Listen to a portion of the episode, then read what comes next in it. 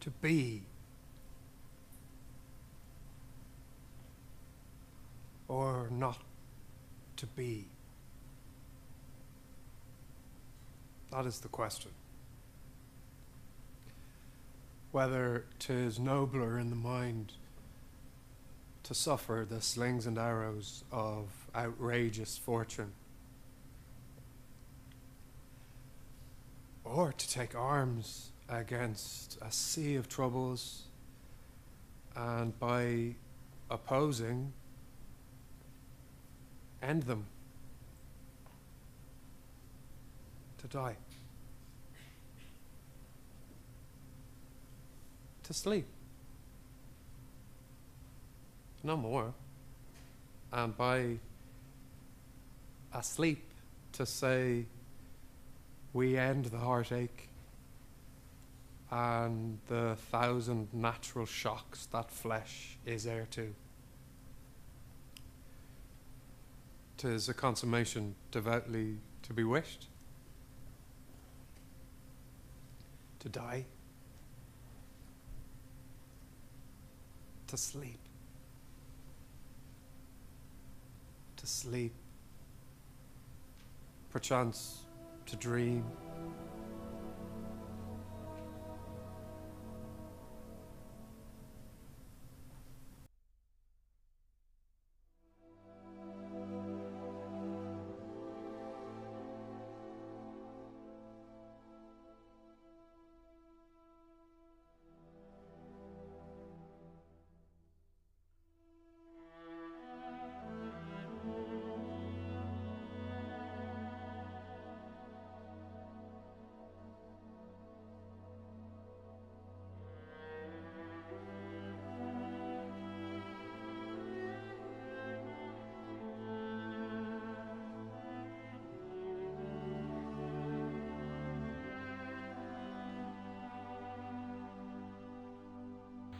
Olá a todos. Ser ou não ser, eis a questão. Meu nome é Alexander Santos e hoje eu e a Kawane Grotti vamos contar para vocês, na forma desse podcast, o que, que acontece no enredo da obra Hamlet de William Shakespeare. E nós também estamos dispostos a te inspirar a ler através de dicas de outras obras que se inspiraram também no Hamlet e penetraram a nossa cultura popular. A gente espera que você goste do nosso podcast. Vamos lá! É, boa tarde, nós somos alunos do Letras da FAI e hoje nós vamos abordar a peça Hamlet para quem não leu e tentar torná-la dar uma visão atraente para ela.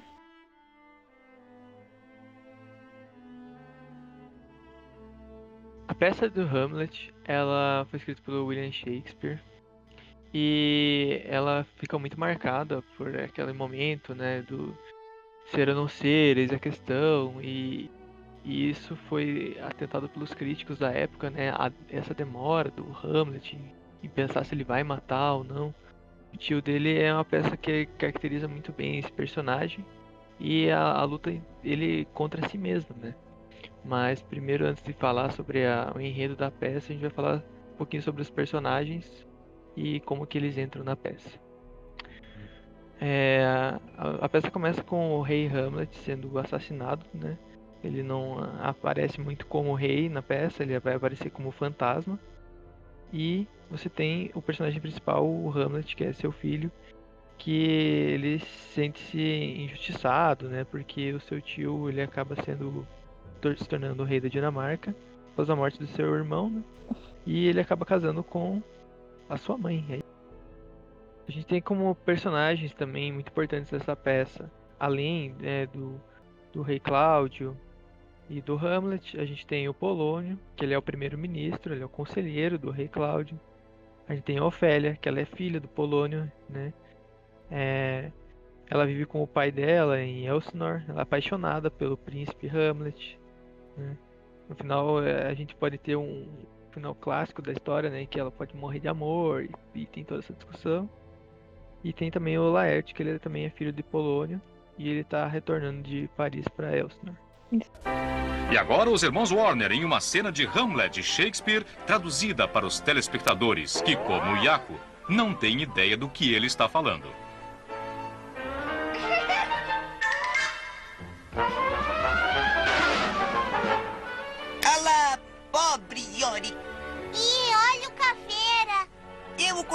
Horácio. Um rapaz de grande vivacidade da mais excelente mente. Ele era engraçado. Ele carregou-me nas suas costas mil vezes. Brincávamos de cavalinho. E agora, como abomino o que há em minha imaginação? Minha garganta vibra com isso. Eu vou botar pra fora. Aqui estão os lábios que eu beijei não sei com que frequência. Nós nos beijamos muito. Não. Onde está sua alma agora? Suas piruetas, suas canções, seus momentos de alegria que transformavam a mesa em grande júbilo. Como é que não é engraçado agora? Ninguém agora para rir de seu próprio esgar tão sorumbático. Ninguém está rindo agora. E a propósito, o queixo dele caiu.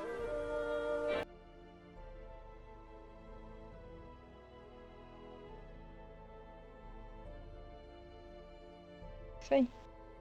Vou falar sobre o enredo. É... Bom, a história começa com a morte do rei Hamlet na Dinamarca. E ninguém sabia a causa até então. E esse, bom, o rei morre e quem fica lá vagando por aí é o Hamlet, o filho dele. E aí no final, né, de, da morte, aí após duas semanas somente, a ex, né, rainha, que se torna rainha novamente, a Gertrudes, porque ela se casa com o Cláudio, que é o irmão do rei morto. E spoiler, ele que matou o rei. E o Hamlet ele fica extremamente puto com isso, com o casamento da mãe e do tio, porque ele considera isso incestuoso e uma falta de respeito com o pai, porque ele ainda tá de luto, né? Como eu já disse, deu em duas semanas. Não esperaram o corpo esfriar no caixão e já casaram. E aí, por causa disso, o fantasma também fica revoltado com isso e vem atrás do Hamlet. E ele fala, conta quem que matou, né? Que foi o Cláudio. E pede vingança. E aí o Hamlet se encontra com um amigo dele e fala que é para guardar segredo, que o estão vendo o fantasma. E nisso começa a trama. Que vai com a começa daí a crise, né, que já foi mencionada do Hamlet com a ética e a moral sobre, ai, me vingo ou não, meu Deus, o que que eu faço? E aí ele se decide e ele começa a traçar o plano para investigar a morte e enquanto isso ele fica se fazendo de louco lá, para ninguém desconfiar que ele tá tentando tramar contra o tio. Bom, além disso, tem a paixão do Hamlet pela Ofélia, que é correspondida por ela. E ela é a filha do Polônio e irmã do Laerte, que são dois personagens importantes aí pro desenrolar da trama. O Polônio, ele é o braço direito do rei Cláudio. E ele nunca apoiou essa relação de, do Hamlet com a filha. E ele proíbe os dois de se verem. Porque o, o Hamlet é o herdeiro do rei e a Ofélia não é ninguém. Em meio disso, o Hamlet ele aparece pra Ofélia e ela se assusta porque ele tá muito, muito louco das ideias. E aí o pai dela, o Polônio, acha que ele tá assim porque ele proibiu os dois de se verem. E aí ele tenta macumunar aí um plano para expor pro rei que é essa a causa da loucura do Hamlet. Só que não dá certo. Porque não era isso, né? E o Hamlet manda a Ofélia ir para um convento, porque ele tem outros objetivos de vida aí. E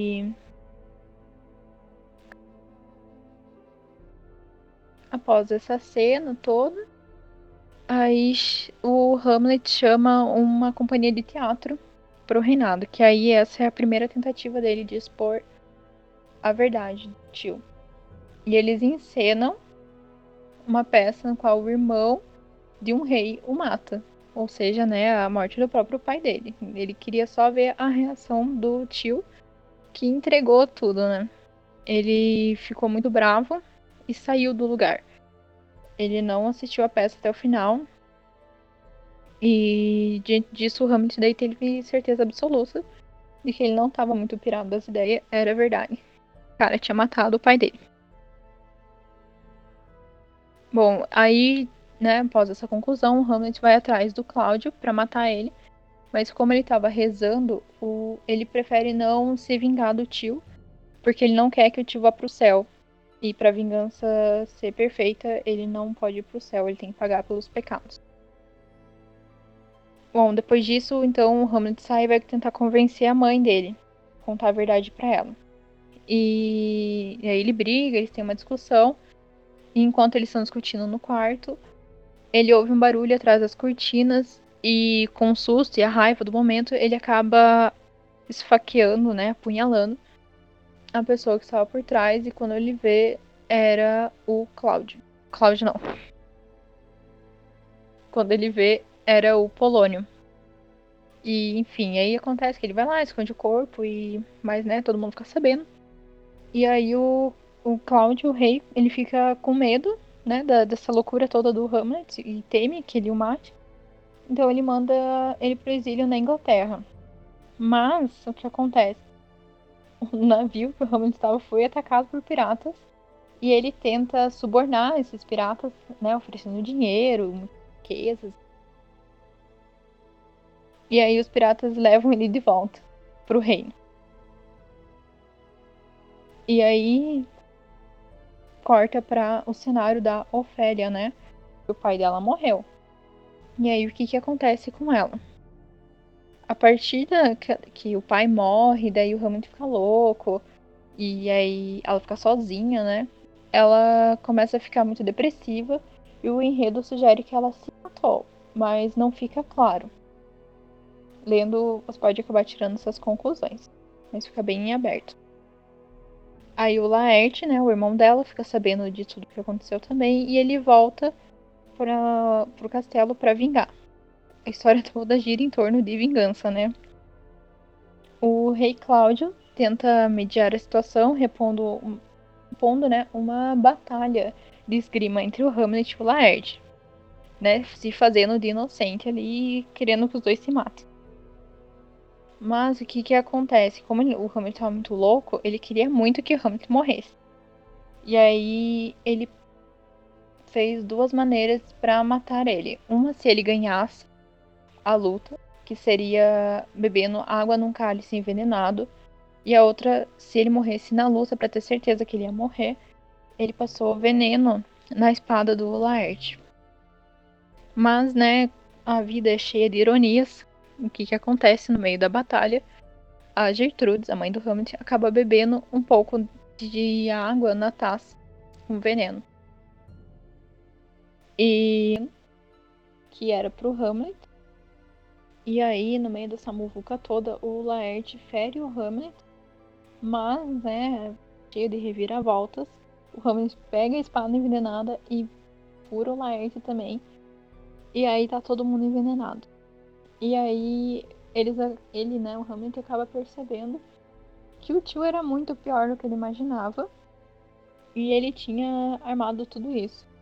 E aí ele vai atrás e faz uma emboscada para pro Cláudio e obriga ele a beber o restante do veneno da taça. E assim, né, como qualquer tragédia grega, todo mundo morre. E fim é bem visível essa questão da, da teoria da tragédia clássica, né? Quem estudar teoria da narrativa, teoria da tragédia, vê que a tragédia ela só vai escalonando, escalonando até acontecer a pior coisa possível e acaba, né? Tem muitas obras que são comparadas com o Hamlet, mas que elas não acabam assim, não. Mas bem diferentes, né? Vocês gostam desse tipo de literatura com muito drama e né, coisas ruins acontecendo. Tá aí a indicação de um prato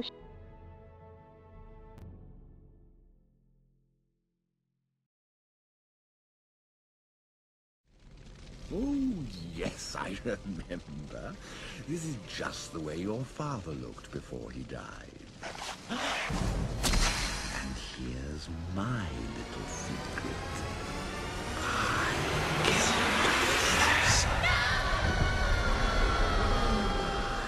killed Mufasa.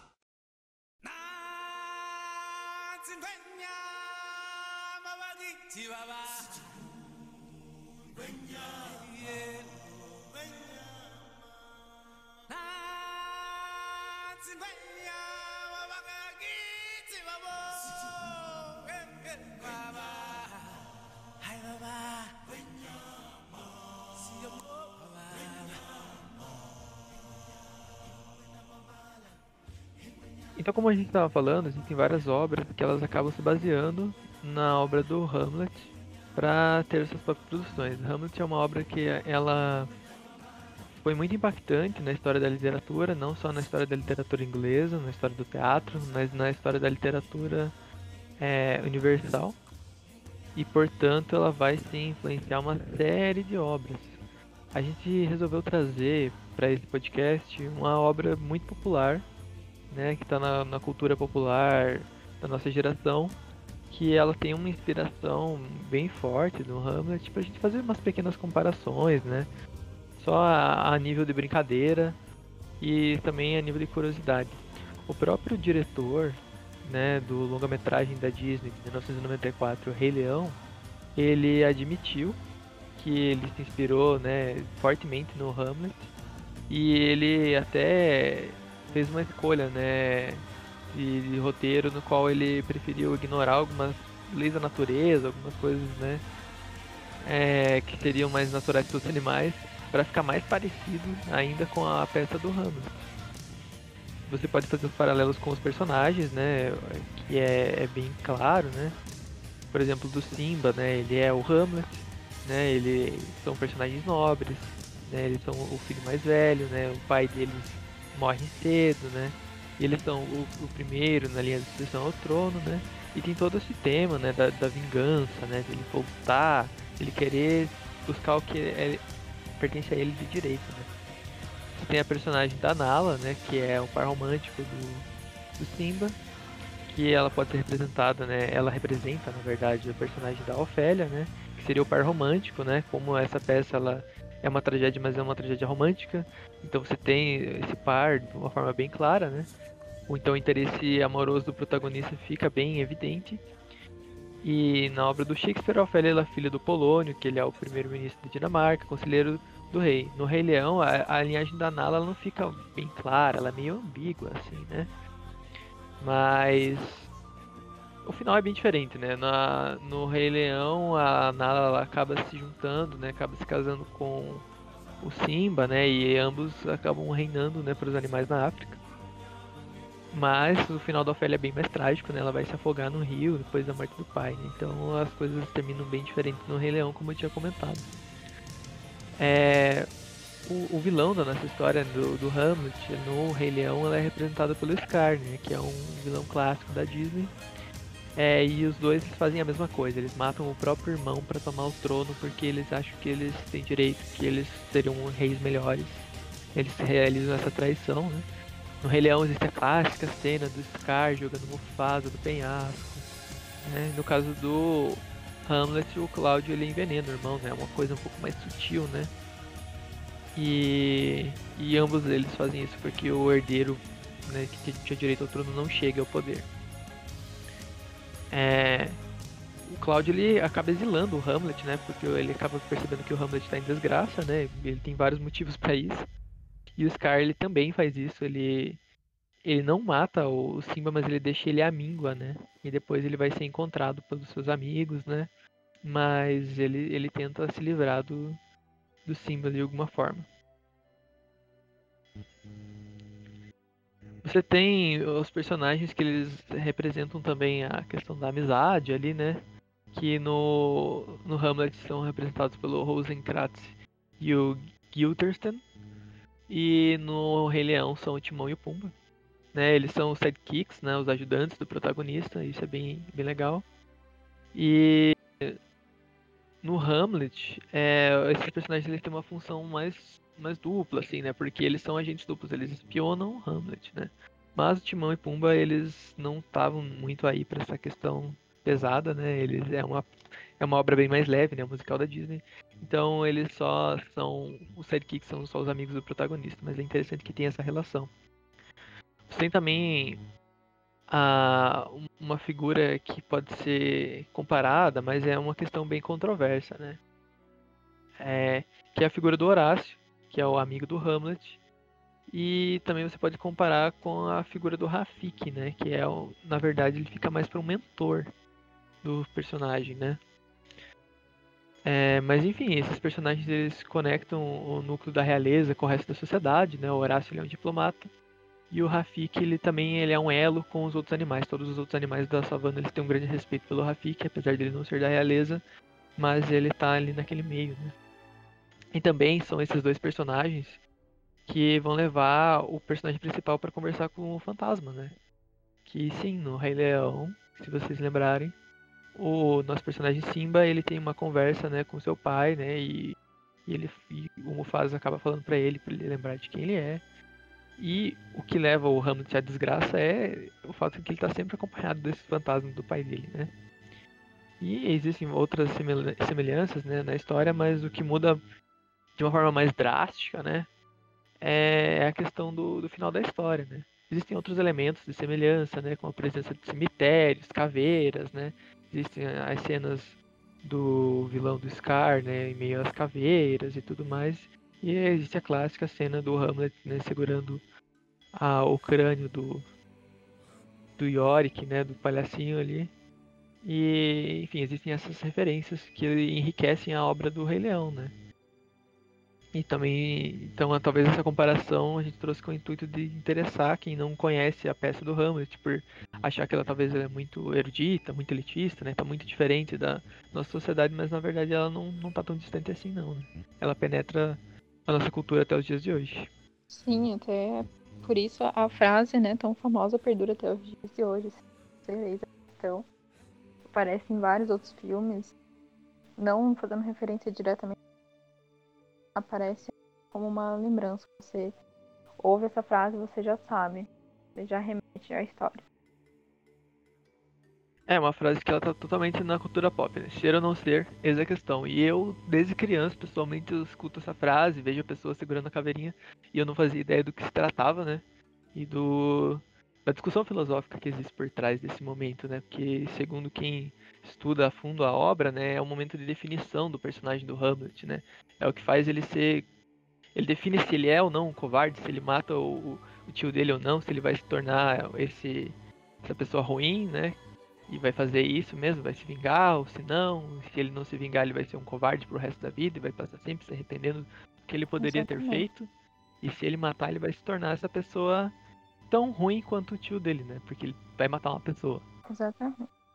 E ele acaba fazendo muito pior que isso, né? Ele acaba matando várias pessoas com esse intuito de vingança. Sim, dele. tanto que na própria obra tem um momento que chega a confundir se ele tá mesmo louco ou não, ele ainda tá são e ele sabe, ele tá traçando um plano pra vingança.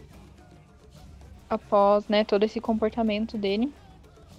E fica claro, logo após o teatro, que ele realmente tem essa intenção de matar, ele se resolve psicologicamente. Que ele não quer matar o tio porque ele vai ser absolvido pelos seus pecados, porque ele tava rezando. Ele quer matar o tio em um outro momento em que ele vai sim ser punido por, por tudo que ele fez.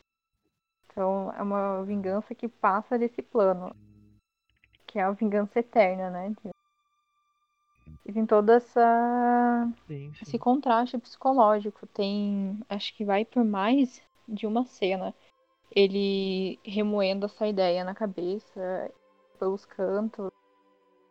E Bom, a peça de teatro é o ponto inicial de toda a resolução da, da trama. E também tem outro filme, caso você seja uma pessoa de filmes e não muito de livros. Tem o filme Hamlet, de 1990, que, bom, ele sofre algumas alterações como qualquer obra, né, cinematográfica que pega uma literária. O que você vê diferente é que a, Ofe a, a Gertrudes, ela é dada como envolvida como uma cúmplice da morte do rei. E, bom, tem outras, outras coisas que mudam, mas o foco principal da narrativa, todo esse drama é o mesmo. E eu recomendo bastante. É uma opção considerando. Sim, sim. É, também para sair um pouco do, do campo do musical, né? É, na nossa pesquisa sobre a peça, a gente encontrou um filme que chama A Morte se Veste de Negro. Ele é um filme de 1999, também dos anos 90. É, e ele tem uma influência também dessa peça, porque o nosso personagem principal, interpretado pelo Jonathan Penner, o Jack, ele tem um histórico de doença mental, então as pessoas já não têm muita credibilidade no que ele fala, né? Assim como acontece com o Hamlet. E ele recebe uma informação anônima que a morte do pai dele foi um assassinato. Então ele decide investigar esse fato e ele começa a desconfiar do tio dele. Por que ele desconfia do tio dele? Porque a mãe dele tá para se casar com o seu tio, né? Então tem toda essa questão incestuosa né? Também trazendo do Hamlet e toda essa questão de, de a morte do, tio, do pai dele, se foi o tio dele ou não, que é bem interessante, pode ser uma boa recomendação aí. Sim. E até se você é uma pessoa mais imediatista, no próprio YouTube tem várias adaptações da peça do Hamlet. Tem até de seis minutos e vai até uma hora. E uma curiosidade é que essa peça, todas as vezes que ela foi adaptada para o teatro, ela teve que ser mexida. Porque a duração dela é de 4 horas. E impossível no teatro atual brasileiro, eu acho. Eu nunca vi uma peça de 4 horas de duração. E são alternativas, né? Você pode ir no teatro, ter contato com a obra, pode filmes, ver sim, sim. adaptações em formato de conto é justamente por ela ser tão grande assim, né? Dizem que foi a peça que deu mais trabalho para o Shakespeare produzir e escrever, né? É, e como que ele conseguiu tempo, tanto tempo assim, e, e espaço para produzir uma, essa peça, né? Porque se hoje em dia, né, a gente já é difícil a gente conseguir produzir um negócio tão complexo, né? É, com certeza não foi fácil para ele produzir esse texto, mas isso acabou se pagando, né? Porque foi a peça mais influente, né? Uma das mais poderosas da literatura inglesa, da literatura em geral, né?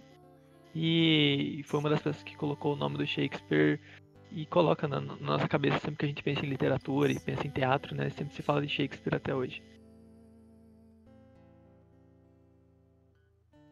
E assim a gente encerra o nosso podcast sobre Hamlet. A gente espera que vocês tenham gostado da trama que a Kawane deu uma explicadinha aí, mas com certeza tem vários meandros, várias, vários detalhes que tornam a peça mais interessante. E todas essas adaptações a gente deixa como recomendação aqui. E é isso. Tchau, tchau. Tchau. tchau.